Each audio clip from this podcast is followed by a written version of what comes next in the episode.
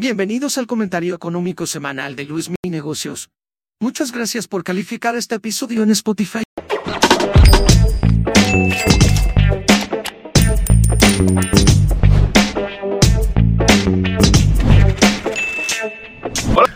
Hola a todos y bienvenidos a el comentario semanal de esta semana que comprende de prácticamente el 26 de septiembre al 1 de octubre. Ya estamos en la recta final del año, entonces pues hay que aprovechar y hay que tomar muy buenas decisiones de inversión. Para eso es el comentario económico semanal, para apoyarles en estas decisiones, enterarnos de qué es lo que pasa semana tras semana en el tema económico y pues tomar eh, decisiones con la cabeza y no con el estómago, porque ahí es donde los errores pasan. Entonces, eh, bueno, pues comenzamos. La semana pasada vimos que la Reserva Federal hizo un aumento de tasas de interés del 0.75%. ¿Qué quiere decir esto? Bueno, que el costo del dinero se encarece. En pocas palabras, si tú, por ejemplo, querías solicitar un crédito de una casa a tasa variable, en vez de que te salga el crédito en Estados Unidos al 5%, bueno, pues ya te va a salir en 5.75%. Esto es el impacto que tiene la Reserva Federal sobre la economía en general, que encarece el costo del dinero, por lo cual pues se supone que hay menos circulante, hay menos efectivo en la economía, porque te la piensas dos veces cuando te prestan dinero cada vez más caro, ¿no? Esto es una razón, es una manera muy sencilla de explicarlo, me pidieron que fuera un poco más puntual en esto para que todos entendamos y pues es el objetivo, ¿no? Que vayamos poco a poco avanzando. Entonces, en resumen pasó eso, al endurecer tan rápido una política monetaria como es en el caso de Estados Unidos, las probabilidades de una recesión aumentan cada vez más. Si ya estamos en una recesión técnica, si ya estamos en un periodo donde la economía no está creciendo por un periodo de seis meses, esto hace que la, situación se vaya profundizando y cada vez sea un poco más complicado el tema de la generación de ingresos por parte de la economía, de las empresas y de los individuos. Razón por esta, eh, la semana pasada la bolsa de valores tuvo caídas importantes. Eh, en concreto, aquí tengo las cifras, 5.03% abajo para Nasdaq, 4.77% para la S&P 500 y 4% para el Dow Jones. Son los tres principales indicadores en Estados Unidos, que son las muestras de las empresas de las acciones que cotizan en la Bolsa de Valores de Nueva York o en el New York Stock Exchange. Entonces, eh, pues fue una semana complicada, fue una semana difícil, aunado a la semana anterior a esa, cuando ya se empezaban a ver datos complicados en el tema de inflación, pues las acciones comenzaron a caer, ¿no? Afortunadamente hoy hubo un ligero rebote, esperando a que ya los inversionistas hayan asimilado la noticia fuerte de lo que fue una de tasas de interés y en espera de que pues eh, el aterrizaje, haya un aterrizaje suave o que la el endurecimiento de la política monetaria por parte del gobierno de Estados Unidos a través de la Reserva Federal no arruine tanto la economía del país. Eso es lo que se espera y eso es lo que en estos meses pues vamos a estar viendo cómo se, cómo se va desarrollando esta historia, ¿no? Les traje aquí eh, cinco conceptos de los cuales vamos a explicar y qué va a pasar en los próximos meses. El primero es las tasas de interés. Ya nos dijo Jerome Powell que las tasas de interés van a seguir subiendo. No hay manera de que paren hasta que la inflación llegue a su objetivo anual de Estados Unidos, que es una inflación del 2%. Actualmente la inflación se encuentra, se encuentra en Estados Unidos por encima del 8% anual. Está muy, muy lejos de ese 2% anual que nosotros estamos esperando para decir que la economía ya está bien y está estable. Pero hay, la, hay este economistas, incluso mismos gobernadores de los bancos centrales regionales de Estados Unidos, que dicen que para que esto suceda va a pasar hasta el 2024 o incluso algunos se van hasta 2025. Entonces va a estar muy complicado que veamos una inflación baja en Estados Unidos para los próximos meses, razón por la cual las tasas pues van a seguir subiendo y la Reserva Federal ya dijo, no nos vamos a tocar el corazón para seguir eh, contrarrestando este efecto. Tenemos otra información, que son los empleos. El empleo en Estados Unidos en estos momentos hay un mercado laboral fuerte, hay un mercado laboral sólido, hay demasiadas vacantes. Para ser exactos, y aquí tengo el dato, 11.23 millones de posiciones de vacantes en Estados Unidos. ¿Esto qué nos sugiere? A que muchas personas que se dieron un descanso laboral por pandemia pues no han regresado. Hay mucho empleo en Estados Unidos y esto es lo único yo creo que nos ha salvado de caer en una recesión profunda, que la gente por lo menos tiene dinero y hay cierto consumo. Aunque el consumo no está tan fuerte como en 2021, sigue habiendo y esto pues ha hecho que esta recesión sea light. Pero hay otras cosas en el ajedrez que, eh, económico que vamos a explicar al final del comentario que a nivel global también están eh, dando de qué hablar por ejemplo, lo que pasó con el Banco Central de Inglaterra, que voy a platicar más adelante. El tema de la vivienda en Estados Unidos también es un tema difícil, es un tema que preocupa. ¿Por qué? Porque aquí tenemos dos jugadores. Tenemos las personas que en Estados Unidos quieren comprar una casa y tenemos quienes quieren vender. Quienes quieren comprar una casa en Estados Unidos, eh, no quieren en estos momentos. ¿Por qué no quieren comprar casa? En el sentido porque los créditos están volviendo muy caros y las casas se han vuelto muy, muy caras, sobre todo en ciertas zonas del país. Por ejemplo, en Austin, Texas, en menos de cuatro años, las empresas, las, las, casas, perdón, se han duplicado. O sea, es un valor muy elevado. Entonces, pues dices, mejor rento, mejor busco dónde, dónde vivir de alguna manera en la que yo no tenga que gastar tanto dinero. Y las personas que son dueñas de casas no quieren vender. En primer lugar, porque las casas, si bien aumentaron mucho tiempo, eh, aumentaron su valor durante mucho tiempo, de febrero a la fecha han bajado aproximadamente un 20% de su valor. Entonces dices, yo no quiero primer lugar, perder esa ganancia, es perder esa ganancia que a lo mejor ya tuve durante ese tiempo. Entonces prefiero esperar a ver si el mercado se regula. Y dos, si vendes la casa y quieres otro crédito para otra casa, pues no te va o no te va a ser conveniente, porque si tú amarraste una tasa de interés en Estados Unidos para tu casa al 2% y ahora te la dan en 5 o 6%, pues ya no te salió el juego de, las, de los números y por esta razón, eh, pues no hay mucho, mucho movimiento entre compras y entre compras y ventas de casas. El tema de la vivienda en Estados Unidos, por lo tanto, está complicado. Y aquí tengo los datos, que esto ha provocado la peor caída en ventas de casas de Estados Unidos desde 2007, en los últimos siete meses, con una reducción de ventas en comparación al año pasado del menos 19.9%. ¿Qué quiere decir esto? Que si el año pasado se vendieron 100 casas, este año se están vendiendo 80. Eh, esto también pues preocupa, ¿no? Porque no hay consumo, no hay movimiento, no hay economía en el, tema de las casas en Estados Unidos. Por otro lado, las empresas pues no han sido la excepción.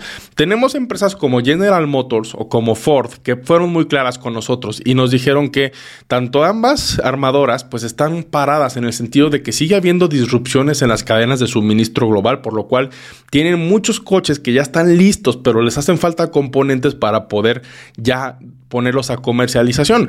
Pero esto de alguna manera se ve implicado de manera fuerte por el tema de eh, los componentes. Se hablaba hace un año de los semiconductores, pues ahora no son nada más semiconductores, sino autopartes que hacen falta para que el ensamblaje final sea em, hecho. Y esto pues cuesta mucho a las empresas, gastos de almacenaje, gastos de dinero parado y eh, les, están viendo complicadas ¿no? en, el, sector automotriz. Saltando al sector... Eh, al sector tecnológico, pues hablamos de empresas como Google o como Facebook que están haciendo despidos silenciosos. ¿Qué es un despido silencioso? Eh, que es un despido que no es anunciado, sino que son personas que no son altamente productivas en las empresas que de alguna manera pues les están quitando labores para que se queden sin trabajo las personas y de estas maneras pues eh, te inviten a renunciar y que no les cuestes más a las empresas. Porque si te liquidan de inmediato, pues el, el costo en Estados Unidos para liquidar a una persona es muy elevado. Entonces, están haciendo despidos silenciosos para ver quién sale del barco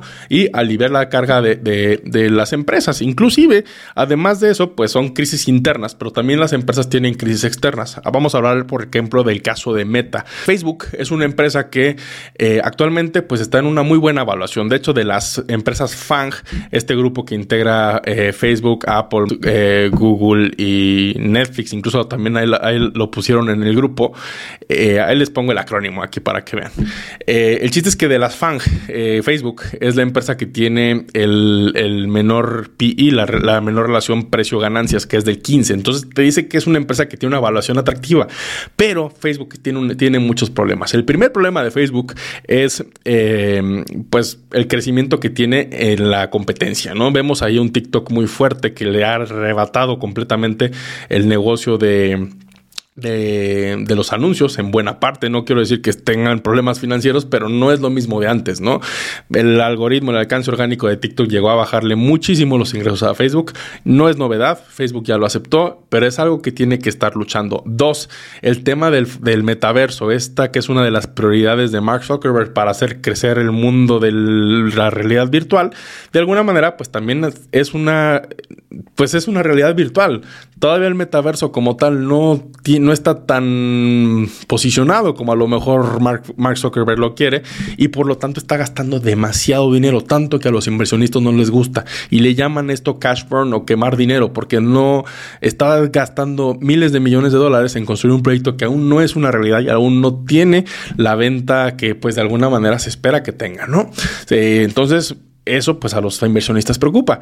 Y tercero, pues tiene lo de siempre, ¿no? Regulaciones por prácticas antimonopólicas, principalmente en Europa, lo cual son problemas que tiene Facebook que tiene que solucionar, pero si lo soluciona de manera eh, fortuita, puede ser una buena oportunidad ahí Facebook en el sentido de que pues es la que está más barata de todas sus, sus compañeras, ¿no? Del grupo de las FANG. Entonces eso pudiera ser algo interesante. Eh, la inflación seguirá, persistirá, no hay indicios de que la inflación vaya a bajar y la recesión pues prácticamente va a estar, ¿no? Eh, incluso BlackRock, por ejemplo, aquí se los textualmente aquí tengo el documento de BlackRock, dice, BlackRock estima que sofocar la inflación tan rápido en medio de una capacidad de producción restringida producirá una recesión. ¿Qué quiere decir esto? Lo que les platicaba de los empleos. Los empleos en Estados Unidos, eh, de alguna manera, ¿por qué, por, ¿por qué estamos teniendo inflación? En primer lugar, porque la capacidad productiva no da para la demanda de productos. No tenemos suficiente producción, no tenemos suficiente gente que trabaje. Entonces, de alguna manera, hay pocas manzanas y hay muchas personas que quieren comprar manzanas. Por eso los precios están subiendo de manera importante. Ahora bien, lo que aquí BlackRock nos dice es que ante un ambiente de inflación tan rápido y, intentar sofocar la inflación sin producción, esto nos lleva simplemente a una recesión que no va a ser eh, suavecita, sino va a ser una recesión dura, va a ser una recesión que va a pegar.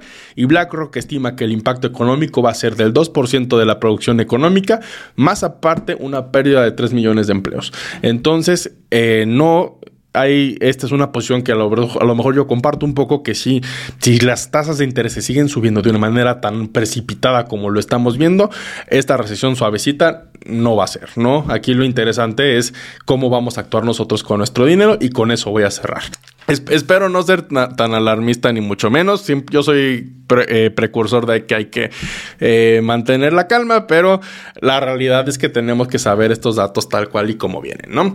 Por último, el Banco de Inglaterra. Ellos han sido muy claros, a diferencia de la Reserva Federal, diciéndonos que eh, el hecho de que se restrinja muy rápido la política monetaria, el hecho de que las tasas de interés suban muy rápido, nos va a provocar una recesión sí o sí. O sea, ellos no se andan con rodeos y dijeron la recesión ahí viene, ¿no? Eh, y esto, pues, que, dado en un, en un, entorno donde el Banco de Inglaterra, el, país como tal, se enfrenta a una serie de desafíos. El primero de ellos es que se, se habla ahí de que se reveló, se reveló el viernes un derroche fiscal. Y esto se debe a que, eh, pues, no hubo de alguna manera un óptimo uso de los recursos del gobierno, por lo cual van a promover, o ya más bien ya anunciaron, un, un nuevo paquete de, de estímulos fiscales en en temas de energía, porque está, en Europa está viviendo una crisis energética actualmente por el tema de la guerra y demás, al punto de que va a subsidiar eh, en, un 10% del valor del PIB el tema energético para evitar pues, una crisis profunda en su país, en el Reino Unido. Y razón por la cual Inglaterra lo que va a hacer es presentar un plan fiscal. Pero este plan fiscal que ya presentó, eh, se teme que pueda llevar las finanzas del Reino Unido al límite. Razón por la cual, pues, alertó em, las, las, bueno, activó las alarmas de los inversionistas de, y tenedores de bonos del Reino Unido por parte de, todo el mundo y provocó pues una fuga de capitales haciendo que la liebre esterlina pierda su valor y que baje a mínimos de 37 años respecto al dólar americano, algo nunca antes visto en mucho tiempo. Eh, se viene una situación complicada para Reino Unido. En lugar de que los inversionistas este anuncio lo viéramos con, con optimismo, pues no se vio así. Entonces, eh, pues se complica un poco la situación por ahí en, el tema de, de, Inglaterra, ¿no? Eh, ¿Qué hay que hacer en estos momentos? ¿Qué hago con mi dinero? Muy padre la información. Hay que ser más selectivos. Vuelvo a lo mismo, repito lo de la semana pasada, hay que ser más selectivos cuando nosotros invertimos en empresas, buscar empresas que tengan buenos flujos de caja, que de alguna manera sus niveles de endeudamiento no sean tan elevados, buscar empresas eh, que su, porcentaje de investigación y desarrollo no sea tan elevado como es el caso de Meta con el tema del metaverso y que de alguna manera pues sean blindadas ante un, ante un posible escenario donde la, la economía se pueda complicar. Empresas de consumo defensivo pueden ser un una buena solución. Sin embargo, pues hay que revisarlas a detalle hacer análisis fundamentales de manera correcta. Posteriormente, también hay que aprovechar la renta fija. La renta fija en estos eh, momentos siempre se aprecia, es, es bien recibida, razón por la cual aquí les dejo un video para que aprendan, por ejemplo, los que están en México, cómo pueden invertir en CETES y eh, pues ayudar. O sea, la idea es diversificar el portafolio, ¿no? A mayor número de entraditas de dinero que tengamos, pues siempre va a ser mejor para todos nosotros y a mejor información que tengamos, pues también. Ahora, esta semana que viene, el jueves, tenemos decisión del Banco de México, que pues yo creo que va a seguir la misma tendencia que ha seguido todo este año, que es copiar Estados Unidos. Va a haber una alza del 0.75% en tasas de interés en México, así que si quieren su cochecito en México, de una vez sáquenlo, porque si quieren su cochecito, si quieren su casa, eh, pues de una vez aprovechen porque el costo del dinero también va a subir aquí en México y en Latinoamérica. Así que eh, de una vez pongámonos las pilas con eso. Muchas gracias a todos por suscribirse al canal de Luis Mi Negocios aquí en YouTube. Como cada semana tenemos el comentario económico semanal. Espero que les haya gustado y hasta la próxima.